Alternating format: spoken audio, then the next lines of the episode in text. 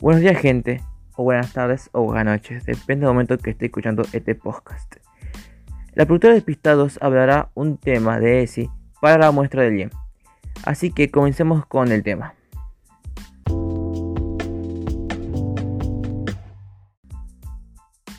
¿Sabías que el abuso sexual es cualquier clase de búsqueda y obtención de placer sexual con un niño, niña o adolescente por parte de una persona adulta?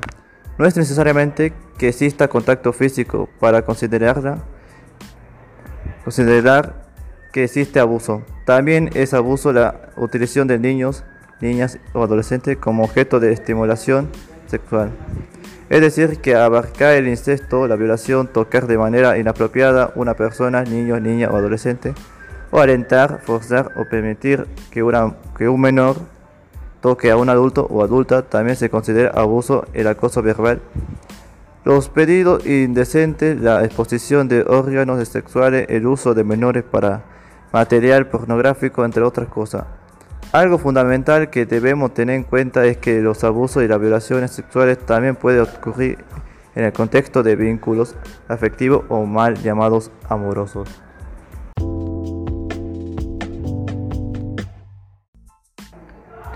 ¿Sabías que la ESI propone contribuir con la autonomía de las personas en el marco de las normativas que regulan los derechos y responsabilidades para vivir plenamente la sexualidad?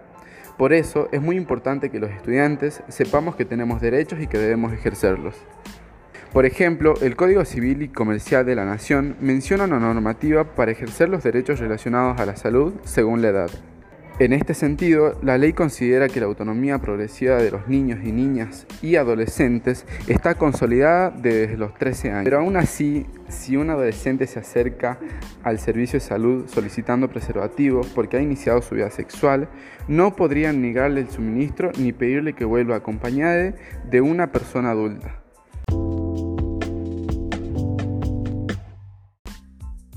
En nuestro país, frente a los graves hechos sociales de violencia extrema hacia las mujeres, la sociedad ha respondido masivamente poniendo un límite y visibilizando su repudio e intolerancia a los agresores a través de marchas multitudinarias bajo el lema Ni una menos. Estas marchas se concretan en muchas ciudades de nuestro territorio tras la aterradora cantidad de femicidios. La última estadística revela que la violencia de género mata a una mujer cada 30 horas. También se avanza en la implementación de políticas públicas en la relación con la trata de personas, reconsiderándola como otra violencia de género. Reconociéndola como otra violencia de género. Como sociedad estamos atravesando un momento de fuerte demanda al Estado para que se planifiquen, financien e implementen políticas públicas de protección a las mujeres y atención especializadas a las víctimas y sus hijos e hijas. Como también políticos de pronta y efectiva intervención del sistema judicial que sancione a los agresores.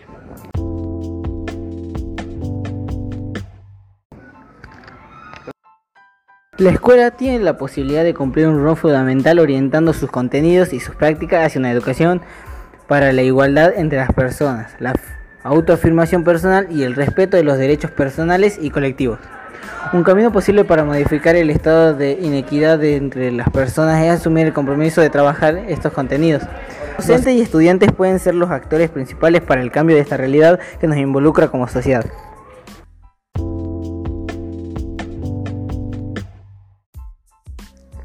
La interpretación legal del embarazo en su fallo FAL dice que en quien cumpla con las condiciones descritas del artículo 86, inciso 2 del Código Penal, no puede ni debe ser obligada a solicitar una autorización judicial para interrumpir su embarazo.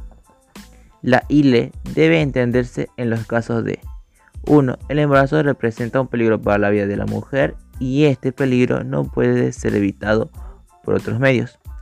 2. El embarazo representa un peligro para la salud de la mujer y este peligro ser evitado por otros medios. 3. El embarazo proviene de una violación. Y 4. El embarazo proviene de una violación sobre una mujer con discapacidad intelectual o mental.